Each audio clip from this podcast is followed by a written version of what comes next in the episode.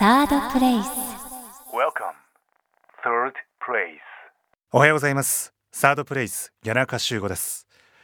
ここからは地方創生地域活性化をリードするキープレイヤーキーパーソンにお話を伺ってまいります。え今回お話を伺いますのは株式会社秋田森の宅配便代表取締役栗山夏子さんです。栗山夏子山菜ガール株式会社秋田森の宅配便代表取締役。山に詳しい町内外のお年寄り30人を山の名人に任命し注文に応じて山菜採りを委託する事業を経営。山菜採り代行サービスという形で首都圏などの顧客に山菜を届ける。東京農業大学卒業後青森市で食品会社を経て帰郷し2014年より代表に就任して山村と全国をつなぐ地域ビジネスを展開環境省グッドライフアワード2015環境大臣賞最優秀賞受賞平成27年度総務省ふるさとづくり大賞で総務大臣賞を受賞栗山さん今年もよろしくお願いします、はい、よろしくお願いします。本当去年もいろいろお世話になりましたありがとうございましたいえこちらこそ本当にありがとうございます。栗山さんの年末年始はどんな感じでした、年末年始はそうですね。年末に、うん、えー年越し山菜そばお。のセットをはい。あの出荷してたので、うん、普通にあのはい仕事というか。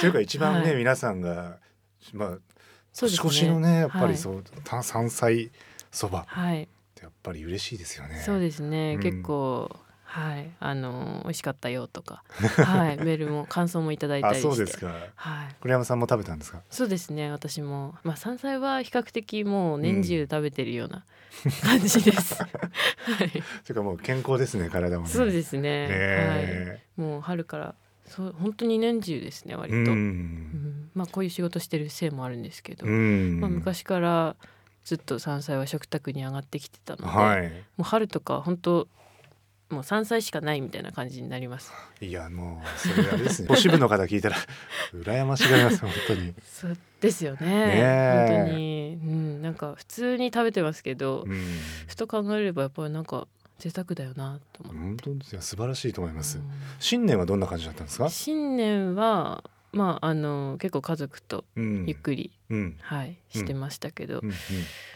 まあでもちょっと仕事が気になっちゃうのうんではいもう2日目ぐらいからなんかパソコンカタカタやってたり、はい、そうですか。栗山さんのその、まあ、ワークスタイルというか、はい。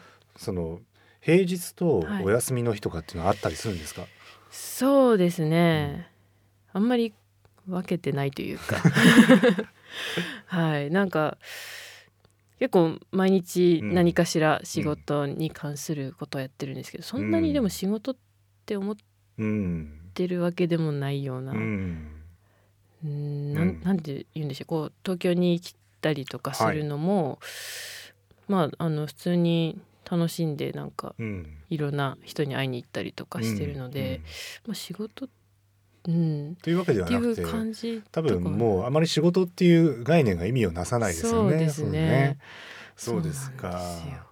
でもあの今本当に次々とこう活動の幅を広げてらっしゃるまさに真っ只中と思うんですけども、改めてですねそのまず栗山さんが代表を務める、えー秋田森の宅配便、えーどんな組織なのかぜひ教えていただけますか？はい。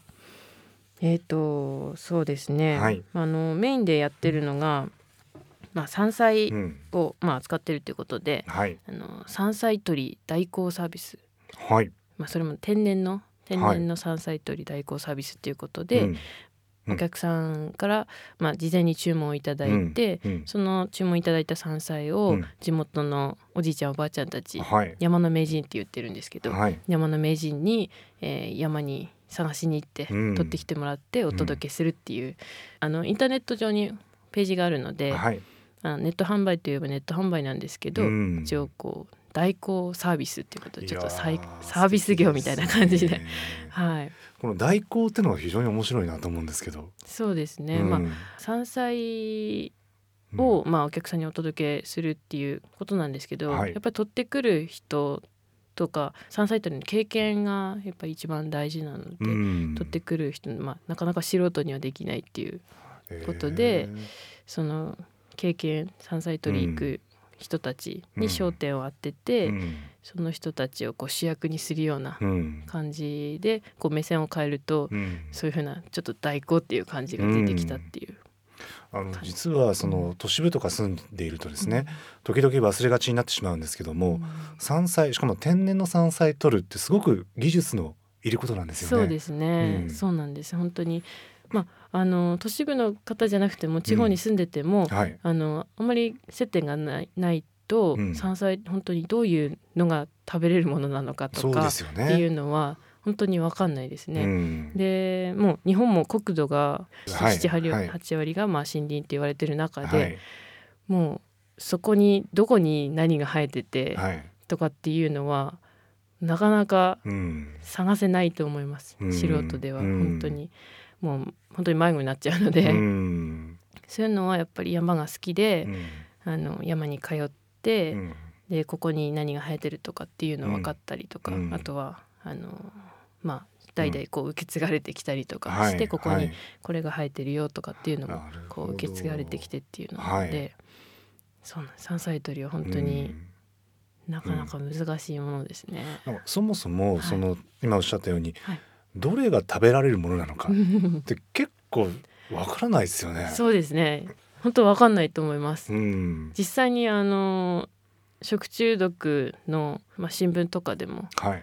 毎年出てますしうん食中毒になったりとかっていうう、ん。あの猛毒のトリカブトとかはいはいはいはいよ。く言いますけど、ええあれもすごい間違えられやすい山菜で、うん。二輪草っていう山菜は食べれるんですけど、はいそれと全くもうほぼ同じ葉っぱの形とかしてるあ、そうですか。ですトリカブトはいはいはい。そういうの食べたりとかうん。キノコとかはさらに分かんないですね。なるほど。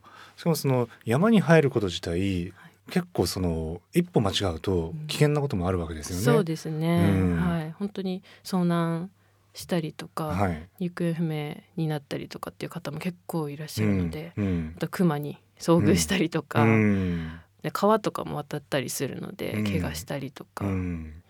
そうですね、うん。結構危険な危険といえば危険ですけど、でもその逆に言うと、うん。その山菜の中でも天然の山菜じゃないですか。はい、その魅力ってすごいですね。そうですね、はい。昔日本はこうはい狩猟民族だったり狩りとかやってた民族っていうのがだったと思うので、はい。なんか山に入ってこう山菜を食べれるものを取れるっていうのがうん感覚的にすごい多分日本人はなんか嬉しうんい。なんかうん喜びを感じることだと思うので、うんなんかそういうの私も山菜採りしてるとうんすごいなんかこうワクワクした感じになります。あのうん素人なので逆に私教えてほしいんですけど、はい。その山菜も天然のものとそうでないものがあるわけですよね。そうですね。これは、あのなんかそのどういう違いがやっぱりあるんですか？そうですね、はい。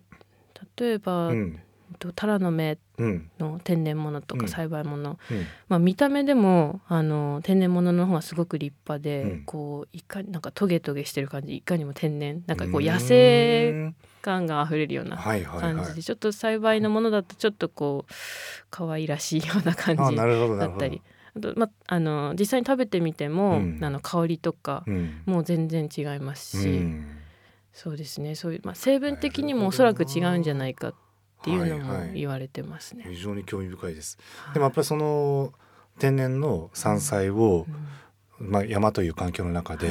入って、はい。しかもそのちゃんと見分けてうん。取るっていう意味ではまさに代行ですね。そうですね。そうなんですまさに。はい。栗山さんもその山に入って、さっきおっしゃった山の名人の皆さんと一緒に活動されることそれからもちろん、あのいろいろデスクワークも非常にたくさんあると思いますけども、はい山の中も定期的に入ってらっしゃるんですか？そうですね、うん。はい。山もあの実際に私の祖母も山の名人としてうん。山に入ってるので、うん。その祖母と一緒に連れてってもらって、うん。あの一緒に撮ったりとかうん。はし,、しますね。山の名人の皆さんは、はい。あのどんな方がいらっしゃるんですか？そうですね。今、うん。あの私が、まあ、拠点にしてるところが、まあ、私の地元で小坂町秋田県の小坂町っていうとこなんですけど、はい、そこのあの、まあ、周辺の鹿角市と大館市うん。に、あのまあ、住んでる、うん。ええっ、とそうですね、うんうん。60代から80代ぐらいの,、うんあの方々で、うん。今30人ぐらいうん。うんいらっしゃいます。皆さんも本当に経験豊富なってことですよね。そうですね。もう80歳ぐらいのおばあちゃんは、うん。そうです。多分20代ぐらいの時から 撮ってるはずなので もうこの道も何十年みたいな。皆さん、はい。もう現役で健そうですね。康でバリバリでと。はい。まあさすがにはい。そうですね、まあちょっと70後半80ぐらいになってくると、うん。まあ、若い頃のようにもう、まあ、若い頃だとうん。50キロ60キロとか背負って山から降りてきたっていうのとは話普通にするのでさすがにそこまではいかないくなってるんですけど、はい。今でも多分2 3 0キロは余裕であそう背負って帰ってきます。はい、いやすごいですよ もう、はい。本当尊敬しますね。ーあのちなみにですねあの小坂町ってどどの辺にあるんだろうってちょっとあのリスナーの皆さんにイメージをしていただくために。はい、秋田県のはい、青森うん。の県境なので、はい、かなり秋田の北の方ですね。ですね。であの十和田湖うん、があるので,、はい。で結構十和田湖って聞くと、うん。青森ってイメージされる方、うん。結構多いんですけど、あの半分秋田で半分青森県で そっちの秋田側の方が小坂町ですね。なるほど。はい、岩手県もあのちょっと近いので、うん。青森秋田岩手の真ん中っうん、ていう感じですね。今人口はどのぐらいです人か。口は、はい、えっと小坂町は5500人うん、ぐらいうんですね。あの栗山さんの世代というか同世代というか、はい若年若い皆さんはやっぱりその外に街に出られることが多いんですかね？はい、ほとんどもう外に出てますね。うん、同級生はうちの町で60人うん、しかいないんですけど、うん残ってるのうがん、20人もいないと思いあます。そうですか。は栗山さんがその中でもはい、あの事業を始めるにあたってどんな経緯でこう今に至ったのかなってちょっと教えていただきたいんですけど。そうですね。はい。まあ私は小さい時から、うんうんあのー祖母と一緒に畑仕事をしたりとか、はい。山に入ったりとかするのがうん好きだったので、うんおそらくもう小学校中学校高校ぐらいの時には、うんもうあのーちょっと農業系のうん仕事とかしたいなっていうのははあって、あ本当は農業高校に行きたかったんですけど、うん。親に止められてちょっと あの地元の進学校に行ったんですけど、うん。でその後もやっぱり農学部うん。志望して、うん。であのーまあ大学もうん。の、農業系のうん。大学に行って、はい。でその後もやっぱり、まあ、農業に関わる仕事がしたかったんですけど、うん。ちょっと就職もうんあのいろいろこう就職活動はい。してなかなか本当は地元に帰ってきたかったんですけどそこでもちょっと親のストップがかかって、一回外に出てこいみたいな感じで。であのまあたまたまなんですけど食品会社うん。に、あの就職することができて、はい。であの営業の仕事をうん。3年間ぐらいやって、うん。でもやっぱりなんかやりたいこと違うなっていうのがあって、うん。で農業に関わる仕事。でかつ地元にうん。でやりたいと思ってへ戻ってきたっていう感じです。そうですか。戻ってきて、はい。その今に至るまでっていうのは、わ割とこうスムーズにいったのかそれともいろいろこう試行錯誤しながらのところそうですか？ですね。はい。あのもともとこはい。の会社自体は、はい。えっ、と今9年ぐらい8年ぐらい前に、はい。あの父とかちょっと親戚で、あのちょっと立ち上げた会社だったので、はい。まあ、細々と本当に副業みたいな感じではい。こう続けてきて、うん。で私がやっぱ地元帰りたいっていうタイミングでうん。帰ってきて、うん。今私が専門のスタッフとしうてん。やってるんですけど、うん。そうですね、うん。最初はやっぱりあの突然なんかもう一人で何もかもやらなきゃいけないっていう状態で、うん。何からやっていいんだろうっていう感じで、うん。まあそれあの前から続けてた仕事あのこの山菜採りの、まあ、業務ははい。続けてきたんですけど、はい。でもやっぱりもっともっとたくさんの人に山菜とか地元の魅力も知ってほしいなっていうので、はい。そうですねいろいろ、まあ、お金をかけないでどうやってこう 広めていくにはどうしたらいいかっていうのははい。常に考えて。最初の頃にこう取り組んだことってどんなことだったんですか？そうですね。最初の頃はあのーもうめインターネットを使う、まあ、田舎にいるので、インターネットを使ってやっぱりアプローチしていくしかないかなっていうので、うん。あのーまあ、ブログとか、うん。まあ、フェイスブックとかツイッターとか、うん。うんとメルマガとかを、まあ、頻度を高めて配信したりとか、うん。まあ、そのぐらいしかなかなか思いつかなくて、うんまあ、でもそういうふうにあのやってると答えてくれる人とかもいるので、はい。それは嬉しかったんですけど、はい。でもやっぱり、うん、そこだけだと、まあ、ちょっと他もやってるところはもうかなりあるので、はい。何かこう差別化できるのがあればっていうので、はい。あのまあ、たまたま見つけたうん。環境省うん。主催のはい。グッドライフアワードってはいいうやつを見つけて、はいあのコンセプトとか読んでたらあれなんかうちとうなんんか似てるなとう思って、ん。でちょっと応募してみようと思って。うん。うん。応募したらまあ 見事なんか見事。はい。受賞されて。受賞して、はい。はい、でそこから去年はそうですねいろいろメディアにうん。かなり取り上げてもらって。はい。そうですね去年は、うん。はい、売り上げもかなり上がりあました。そうですか。でもおめでとうございます。あありがとうございます。やっぱでも、私はその伺っていて、い。その発想ですよね。やっぱりその山の名人っていうふうにこはい、うちゃんと伝えたり、はい。代行サービスだっていうふうにきちんとこう伝えていく、はい。あのちょっとしたその見方ものの見方発信の仕方でもうん。非常にこう大事だと思っていましてそうですね。こすごく栗山さんが上手に進めてらっしゃるからこそ、ぱりその支持を受けて環境大臣賞で最優秀賞受賞っていうのも、はい。これすごい納得ですね私は。あありがとうございます。はいはい。ですね。まああの田舎にいる人にとってはもう当たり前うん。になってることが、うん。まあ、実はあの都会から見たら、まはい。あ、それがすごい魅力的なことだっていうのをこう言葉で文章とかで表したりとか、はい。まあ、写真とか、まあ、画像とかで表したりとか、うん。そういうのを、うん、少しずつでもやっていけたらなと思って。うん。先ほど栗山さんのライフヒストリーを伺って、はい。お父様がねこういっぺんはい外で働いてこいという、でもそういう視点とかってうんすごい実は生きてるんじゃないですか？そうですね、はそういうのもはい。やっぱりずっと中にいただけだとうん。気づかないことは本当にうん。あるので、うん。ましても本当に小さい町なので、やっぱり一回外に出てっていうのは大事だったと思います。はい。はい。でもあの環境大臣賞も受賞されて、はい。で実はあのもう一つニュースがあるそうではい。伺ってもいいですか？ね。はい。はい。えっと総務省の、はい。ふるさとづくり大賞賞の総務大臣賞です。総務大臣賞ですね。はい。をいただくおめでとうございます。はい、ありがとうございます。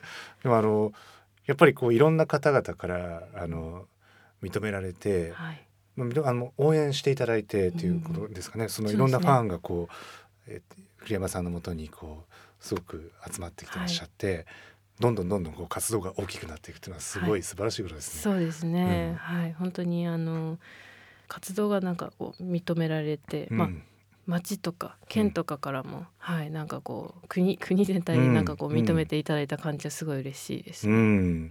うん。おそらくなんですけども本当にその栗山さんがやってらっしゃることって他の分野の方々、他の地域の方々にとっても非常にこう魅力的に映るというかい。逆にそのすごく参考になるというか、うちもこういうふうにみやったらできるんじゃないかみたいな。そうですね。ねえ。あると思います。はい。はい、まあ私はやっぱり小さい時からそのおばあちゃんと一緒に山菜採りを、うん。あのとか畑仕事とかやってたっていうのがあって、そのそのところから、うん。まああの出てきたっていうのもあるんですけど、うん。まあそういうのって誰しもあると思うんですよね。うん。なんか自分の大切にしたいものとか。うん。で今インターネットの社会なので、もう本当に田舎でもうん。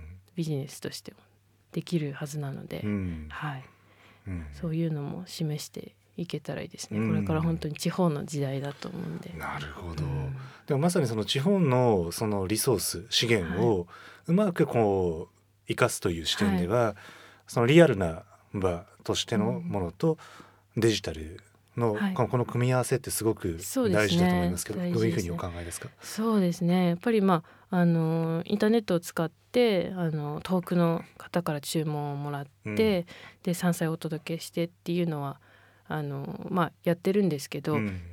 たまにやっぱりそのやり取りとしては、うん。なんかちょっと薄いうんなっていう思うところもうん。あったりはするんですけど、うん。そういった時はちょっと今のイベントを開催したりとかはいもしてるので、それで実際にお客さんとこううん。会ったりするうん。のは、あのまあインターネットをやってるからこそ大事だなと思って、うん。はい、まあ私も楽しいですしイベントやってると。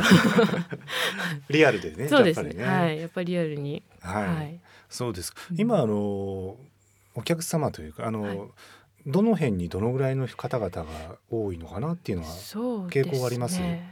関東と関西の方とか、うん。まあ東北より南の方というかうん。方がもうほとんどですね。やっぱ首都圏の方も？そうですね、うん。首都圏。はい。えー。皆さんやっぱどういう形で知る方が多いんですか、そうですうね、ん。うちのホームページ上でははい。だいたい山菜の名前を検索してたどり着いたりとか、へえ、はい、が結構多いですね。まあ、去年に限っては結構メディアで取り上げていただいたので、はい。例えばあの山菜採り代行うん。で調べるとうん。うちのページが出てきたりとか、うん。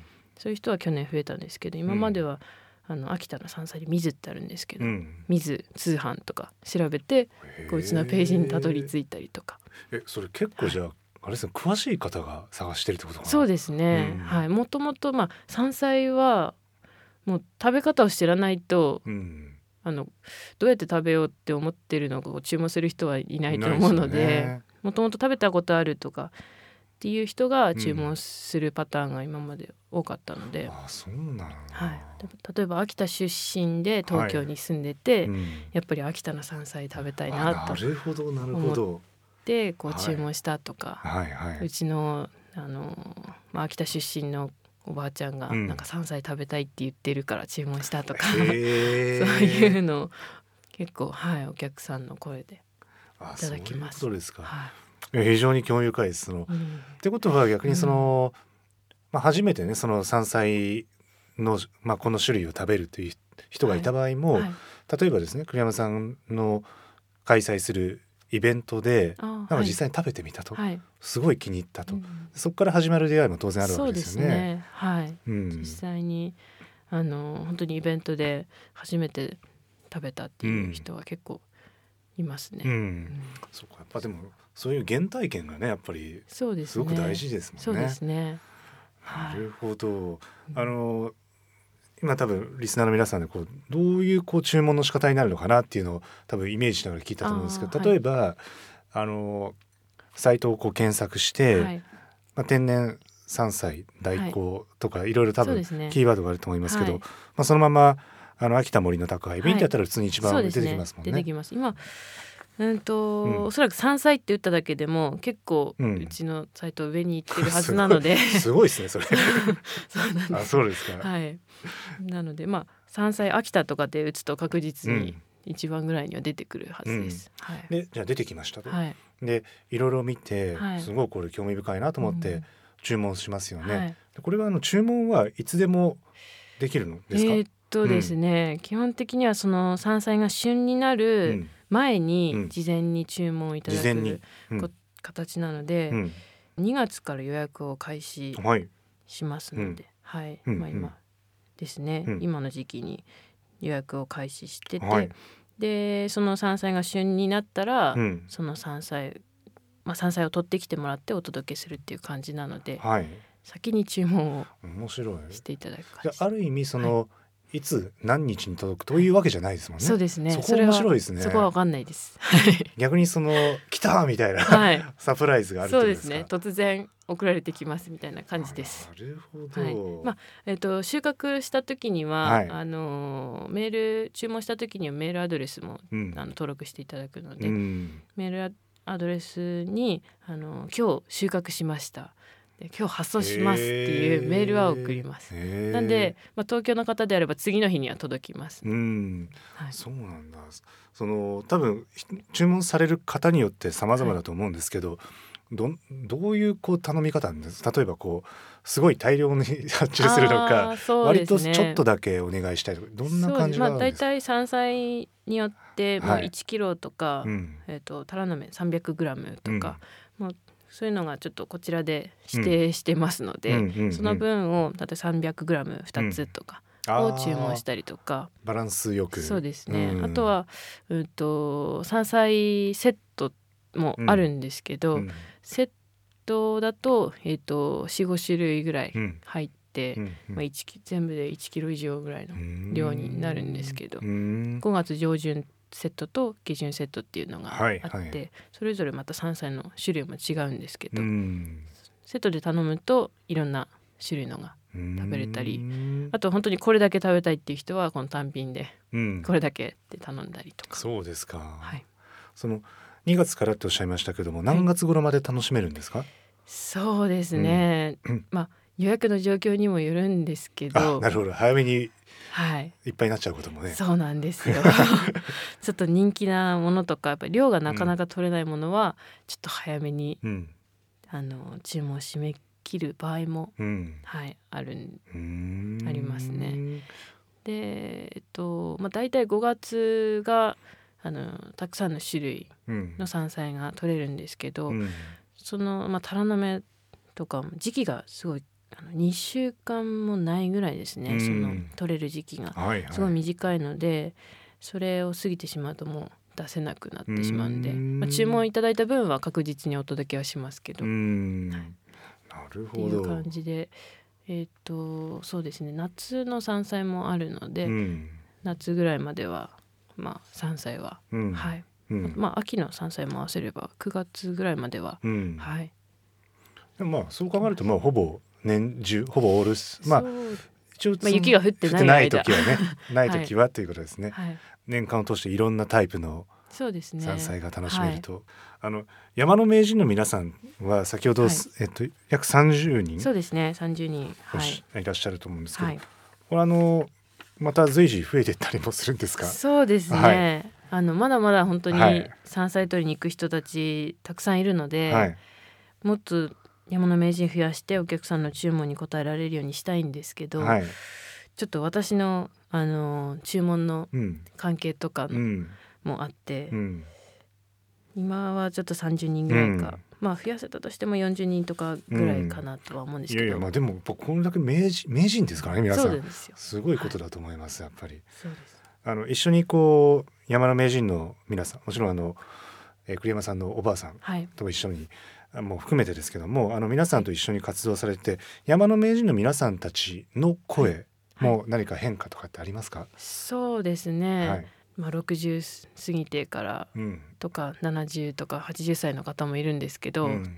で私がいろいろこれ取ってきてとかあのお願いをうん。するんですよね。うん。でそれにやっぱり応えようと思ってで東京のお客さんに送るやつだって、うん。みたいな感じで 行くとはいやっぱりいいもの取ってこねばねみたいな感じなであのすごい張り切ってもう取りに行って、うん。やっぱり頼られるとうん。元気になるってうん。おばあちゃんも言ってくれて、うん。すごいそこは嬉しいですね。あはい。ーなんとかすごい想像できますし。想像できる。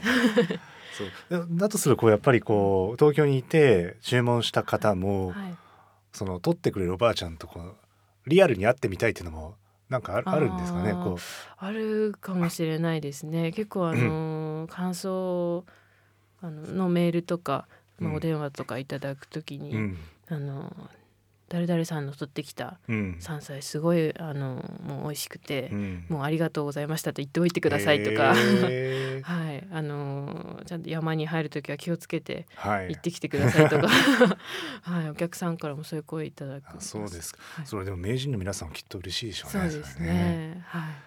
あの栗山さん自身はその山の名人の皆さんともご一緒に活動する中で一方でその、はい。い、ろんなお客さんの声を聞きながら活動する中で、はい。やっぱり一番こう今されてることの楽しいこと醍醐味とかワクワク感ってどんなところにありますか？そうですね。山の名人に、うん。あのまあおばあちゃんとかおじいちゃんたちに、うん。まあ、お願いして本当にあの立派な山菜とか取ってきてもらって、うん。あの、まあ、それを代金でこうお支払いっていうのをやるんですけど、あのうん、本当にそういうのをやってる時もすごいなんかこうおばあちゃんたちのためためっていうか、うん。にもなってるかなとも思ったり、うん。でまあお客さんのその嬉しい声をうん聞いた時とかは、うん。なんかよっしゃみたいなは 感じとか、いはい。あとはやっぱりあの一人でこう仕事をしてると、まあ、やろうと思ったことはすぐ何でも取り掛かる、うん。まあ、自分がやろうと思ったことは本当にすぐできるので、うん。これやろうと思ってでそれがうまくいったりとかしたら、うん。すごいなんか、うん、ちょっと経験値が上がった感じがうんして、うん。すごい、うん一人で仕事ししながらなんか、モチベーションをなんか上げてっていう感じで、はい。なんかあれですよもうこう活動すればするほどいろんな広がりもそうですね。生まれたり、はい。本当にいろんな人に会うことができるので、うん。勉強にもなりますし、うん。うん。いやますますこうやりたいことがきっと増えてらっしゃるんじゃないかなと。ね。はい。ちょっと最近手が回んなくなってきたので、はい、そうですか。あの2016年ですね、はい。今年まあいろいろそのやりたいことがある中でまあ大きなテーマでもその具体的なことでも構いませんが、はい。これやってみたいなっていうのは何かありますか？そうですね。もっとあの去年はやっぱりちょっと山菜の出荷の方にどうしても、うん。あのうん。手をかけうん。かけすぎたかけすぎたっていうのはおかしいんですけど、うんうん。まあ、周りのこととかにもあんまり気配りができなかったりしたので、うん。今年はそのちゃん、まあ、山菜採り代行サービスって言ってるので、はい。そのこ秋田のその山菜の状況とか、うん。その地域のこととかあの山の名人のあの暮らしとかっていうのをちょっとコンテンツ化してお届けできればなとそれ面白そうです。面白そうです。はい。はい。なのであの、まあ、うちの祖母が、まあ、山の名人でいるので、ちょっと祖母のあの兄弟2人がよくテレビとかにも出たりするんですけど。あ そのその2人をょちょっとこうなんでしょう日々の暮らしはい。みたいなのを、はい。なんかこうブログか何かで紹介したりとうんか、うん。まあ本当に田舎の何もな何でもないようなこう風景も、うん。あのまあ、商品と一緒にこうお届けうん。できたらなとうん。思って、おばあちゃんのなんか熊に遭遇した話とかへ なんえかキノコ取りでなんかちょっと失敗したこととか、はいはい。なんかそういうのとかもへ面白いなかいやでもそ。れ確かにめっちゃ気になりますね。本当ですか？名人のこう名人の暮らし。暮らしぶり。はい。そうですか。あでもそうすると確かにどどんなこう方がね取ってくださっているのかとか、ですね。その後町がはい。どんな町なのかと、うんその辺までさらに魅力が伝わるかもしれませんよそうですね。ねそれで、うん。まあ、ちょっとでもあの山菜とか町に興味を持ってもらって、うん。ちょっと行ってみようかなみたいな人がいたら嬉しいですね。それうん。そして多分それと同時にはい。栗山さんも山菜ガールとしてもっと どんどんこういろいろ出て、ではすごい面白いと思います。はい。栗山さん自身のそのうん。思いとやってらっしゃるっていうそのことそのものもメッセージなのかなっていうふうに感じますけども。はい、そうですね。はいまあ自分もまあ山菜があるってはい。いうことで、はい。はい、自分もこうどんどん売り出して、はい。でうちあの私が動くことによって、うんこうまあ山の名人たちとか山菜とか、あの小坂町のこととかうん。のアピールにもつながるかなとうん。思ってるので、サードプレイス